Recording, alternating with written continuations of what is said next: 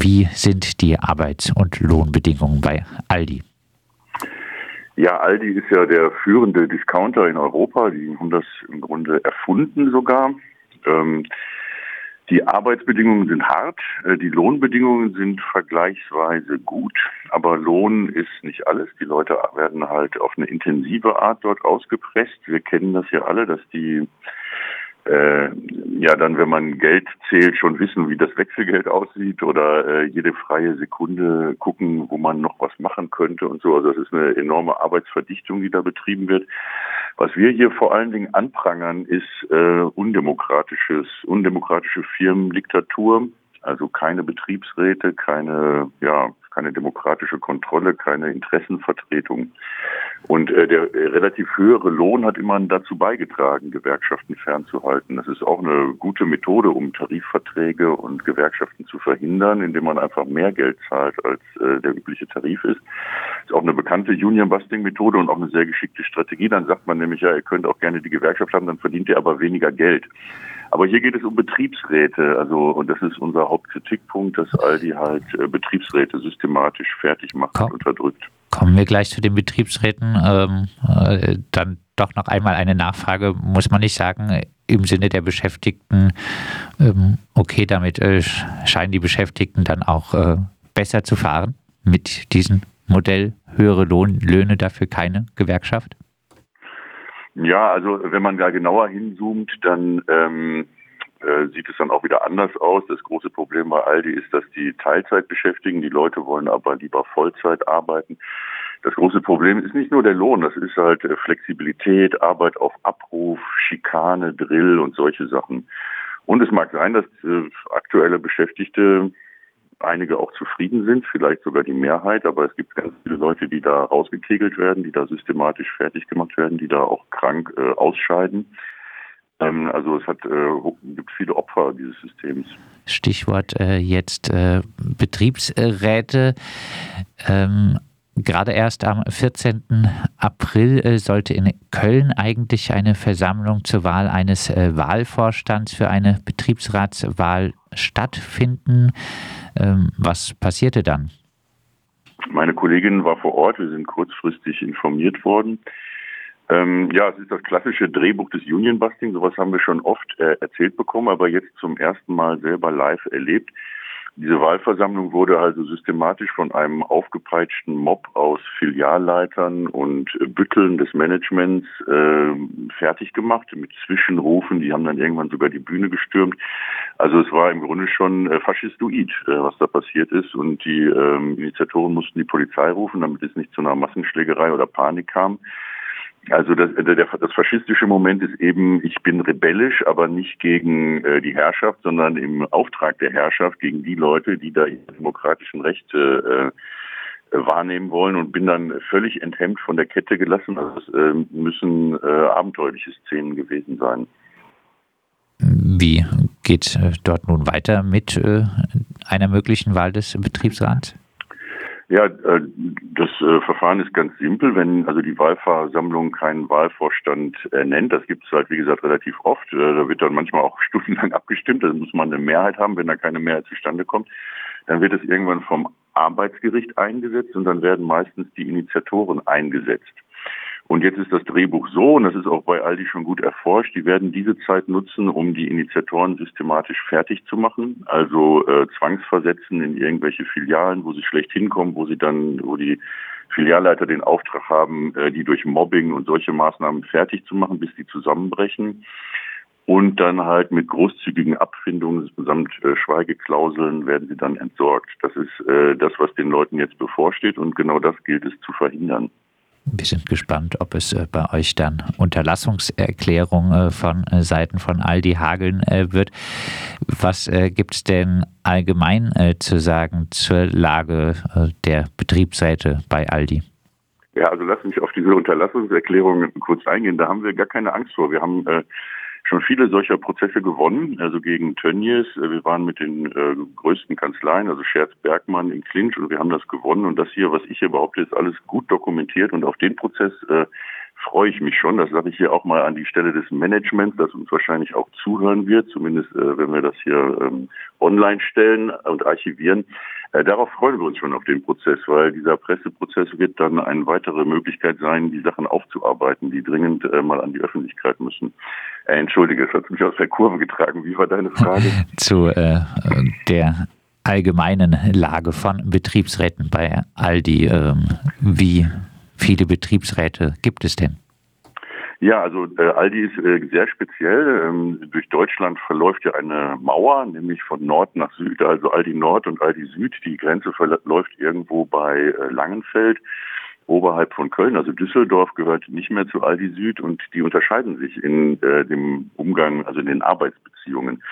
Aldi Süd ist komplett betriebsratsfrei und da haben die also viel Geld und äh, Aufwand betrieben, nach dem Vorbild von McDonald's früher oder Walmart. Äh, also die Methode habe ich ja gerade ungefähr beschrieben, wie dann Leute da rausgekegelt werden.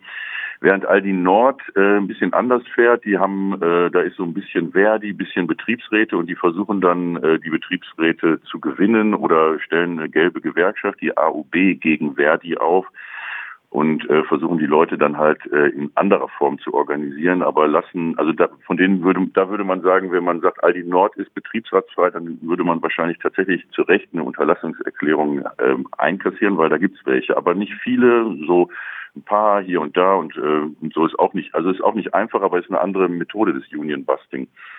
Äh, bei Aldi Süd gibt es äh, bislang nur einen in Langenfeld, der sich jetzt auch halten konnte. Es gab immer wieder Versuche, 2010 in München und so weiter. Wenn man eine Presseschau macht, dann gibt es immer wieder Leute, die was versucht haben. Ich habe selber zu Beginn meiner Studien auch ein sehr intensives Interview mit einer Frau aus Frankfurt geführt, die da ähm, so fertig gemacht wurde, dass sie äh, zusammengebrochen ist, also mit einem Notarzt abtransportiert werden musste, weil sie in eine Filiale versetzt wurde, wo dann ähm, über Wochen keiner mit ihr geredet hat, hinter ihrem Rücken ähm, schlecht über sie geredet wurde, ihr Spind aufgebrochen wurde und so weiter. Das war richtig hardcore. Es war also eine der ähm, Initiationsgeschichten ähm, im Grunde für unseren gesamten Verein. Meine Kollegin hat das Interview mit mir geführt.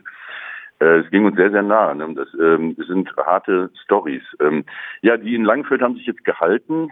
Ich glaube seit 2017 äh, und lang, das sind große Gebiete, die da zugeschnitten werden. Da kommen dann irgendwie so 1000 bis 1600 Leute zusammen und 80 Filialen. Das ist auch ein Problem. Diese zu großen Gebiete müsste man eigentlich kleiner machen. Und das machen die, weil der Betriebsrat dann weiter weg ist von den Filialen und die besseren Zugriff auf die Filialen haben, die Filialleiter und Gebietsleiter und der Betriebsrat kommt da nicht so richtig hinterher. Ja, und dieser zweite Betriebsrat, der sich jetzt gründen sollte, ist im äh, Bereich Dormagen. Das ist also linksrheinisch, äh, quasi direkt gegenüber von dem Bezirk Langenfeld. Ähm, und das ist auch ein großes Gebiet, 1600 Beschäftigte, 80 Filialen, auch in Köln und Bonn. Ähm, ja, und wenn man zwei Betriebsräte hat, kann man einen Gesamtbetriebsrat gründen und deshalb auch die besondere Aggression weil äh, der Gesamtbetriebsrat dann dafür sorgen wird, dass äh, auch in anderen Regionen sich Betriebsräte gründen und der hat dann auch noch andere Möglichkeiten, Sachen zu gestalten, durchzusetzen oder auch zu verhindern. Und äh, ich entnehme deinen Ausführungen, äh, mit der gewerkschaftlichen Organisierung ist es äh, bei Aldi Süd äh, nicht weit her. Ja, das ähm, äh, ich will da jetzt nichts Falsches sagen und werde kein Unrecht tun, äh, aber ich habe ja gerade beschrieben, die zahlen übertariflich oftmals und dann ist es halt schwierig. Und wenn man halt hauptsächlich darauf setzt, Tarifverträge abzuschließen und in ähm, Aufsichtsräten zu sitzen ähm, und sich für Betriebsräte eher weniger interessiert oder die Betriebsräte nur als Vehikel sieht, um eben Tarifverträge und Aufsichtsratsposten zu bekommen, dann ist das hier irgendwie blockiert gewesen. Äh, ich meine, der Einzelhandel ist ein schwieriges Feld ähm, und ja, aber ich glaube, da ist es nicht weit her. Ja, weiß ich aber auch nicht so genau. Gewerkschaften machen ja auch Undercover Organizing und so weiter. Also ich, da kann ich eigentlich nicht so viel zu sagen. Aldi arbeitet in Sachen äh, Arbeitsrecht mit einer Essener Anwaltskanzlei zusammen. Was gibt es aus äh, deiner Sicht äh, zu der Arbeit dieser Kanzlei zu sagen? Ja, das ist halt, ähm, also SOH heißen die. Ähm, die Abkürzung, wie heißt es, Schmidt, Van Osten, Huber oder so, die sind ganz dick in diesem System Aldi drin. Also die, äh, das Interessante ist, äh, Aldi Nord und Süd sind ja wie gesagt getrennt, zwei Brüder, die sich gestritten haben, so wie bei Adidas und Puma. Ähm, aber äh, in Essen, wo äh, Aldi gegründet wurde, sitzt auch diese Kanzlei und die berät und äh, ähm, verhandelt äh, beide, Nord und Süd. Und einer von, von diesen Anwälten ist sogar äh, im, im hohen Stiftungsgremium äh, aufgestiegen. Also es ist, die sitzen an zentraler Position und ähm, übernehmen auch Mandate von anderen Fällen. Also wir hatten auch eine Betriebsratszerschlagung in Hamburg begleitet bei so einem äh, Softwarehersteller. Da war auch SOH äh, am Werk und die sind halt hart drauf. Die sind mit allen Wassern gewaschen, die wissen, wie es geht, machen das ja auch erfolgreich, erschreckend erfolgreich über Jahrzehnte bei Aldi gelten als renommiert, äh, haben auch irgendwie so Professoren äh, in ihren Reihen, also können auch so einen Arbeitsrichter dann beeindrucken. Das ist nicht so ein, sind nicht so Cowboyhafte Typen wie Helmut Naujoks oder so, so Wildwest. Ähm, äh, Figuren, sondern die machen was her, auch vom Arbeitsgericht und sind aber knallhart. Ja, sind gefährlich. Also ist eine Hardcore Union-Busting-Kanzlei im Gewand, äh, im Nadelstreifen-Gewand. Ja, so muss man die sehen. Ihr habt jetzt äh, also einen Aktionstag gegen äh, Aldi äh, angekündigt am äh, Freitag, den 13. Mai. Ähm, welchen Einfluss haben denn die Kundinnen, um gegen Union Busting bei Aldi zu protestieren? Ja, also äh, wir sind ja der Meinung, dass ähm, demokratische Verhältnisse in der Arbeitswelt alle angehen. Also nicht nur die Beschäftigten, das ist so eine speziell deutsche Masche, die wir auch nicht so richtig rauskriegen, ne? dass immer nur die Beschäftigten des Unternehmens oder die Opfer, sag ich mal, des Systems sich dann wehren sollen und die anderen immer sagen, ja, äh, ich arbeite ja nicht im Einzelhandel oder ich habe keine Mitglieder dort oder ich kenne da niemanden. Äh, ich, ich meine, dass alle Gewerkschaftsmitglieder und Betriebsratsmitglieder hier in diesem Punkt gegen Aldi vorgehen sollen, weil das ist eine riesengroße betriebsratsfreie Zone. Und das ist eine Kultur, die dadurch entsteht und die gilt es jetzt zu brechen. Das heißt also, wenn ich Betriebsrat irgendwo anders bin, äh, gehe ich da trotzdem aus Eigeninteresse hin, um äh, die Verhältnisse zu ändern und auch ein Augenmerk drauf zu legen, dass sich da generell was ändert, um Unionbustern überhaupt Angst zu machen. Deshalb ist es wichtig, hier einen Punkt zu setzen. Und bei Aldi äh, haben wir gute Mittel, weil die im starken Konkurrenzkampf zu Lidl ähm, stehen die ähm, auch nicht besser sind. Ähm, aber das ist jetzt hier nicht der Punkt. Wir greifen jetzt eben Aldi an. Wir arbeiten da mit äh, ja, Produktinformationen, Ad-Busting und solchen Dingen. Wir persiflieren deren aktuelle Werbekampagne werden also vor die Läden gehen, vielleicht auch in die Läden reingehen, um da Flugblätter zu hinterlassen oder mit Beschäftigten und Kunden zu reden. Und das hat eine große Wirkung. Also die haben äh, da jede Menge Respekt vor. Sie haben sogar schon reagiert. Die haben jetzt den Mindestlohn erstmal angehoben. Also am, am Tag, als wir mit der Pressemitteilung rauskamen, haben die gekontert, um gute Nachrichten zu verbreiten. Sie haben jetzt den Mindestlohn bei sich auf 14 Euro angehoben.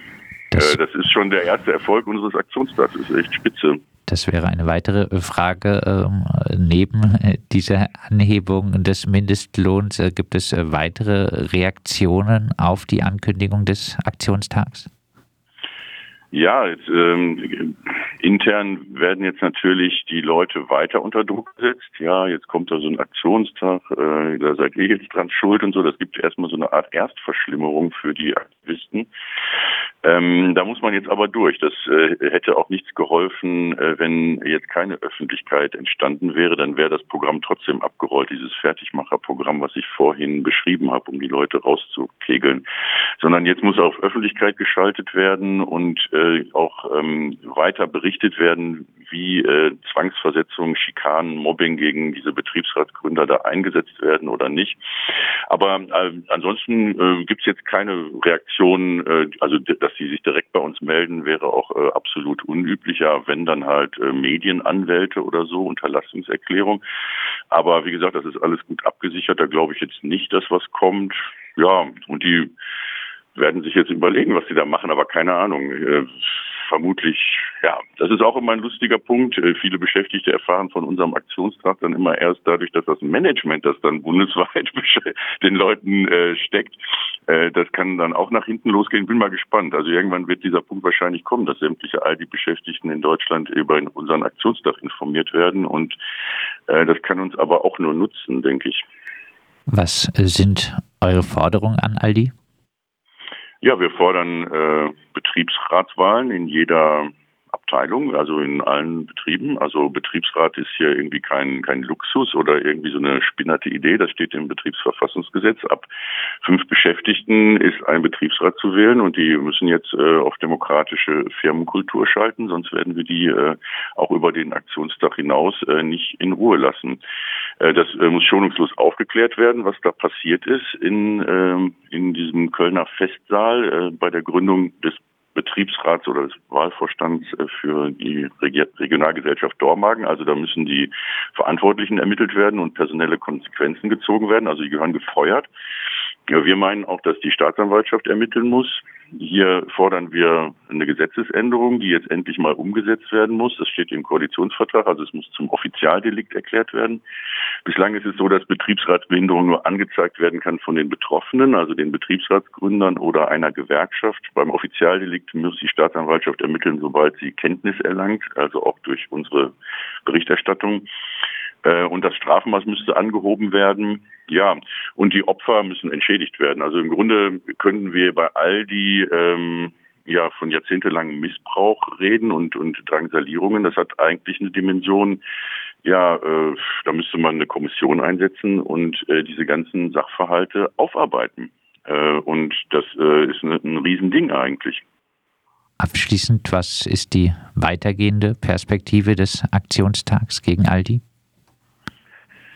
Ja, ähm, wir, wir müssen den jetzt, wir müssen das jetzt erstmal hinter uns bringen und auch steigern bis zum 13. Mai, also dass da möglichst viele Leute mitmachen.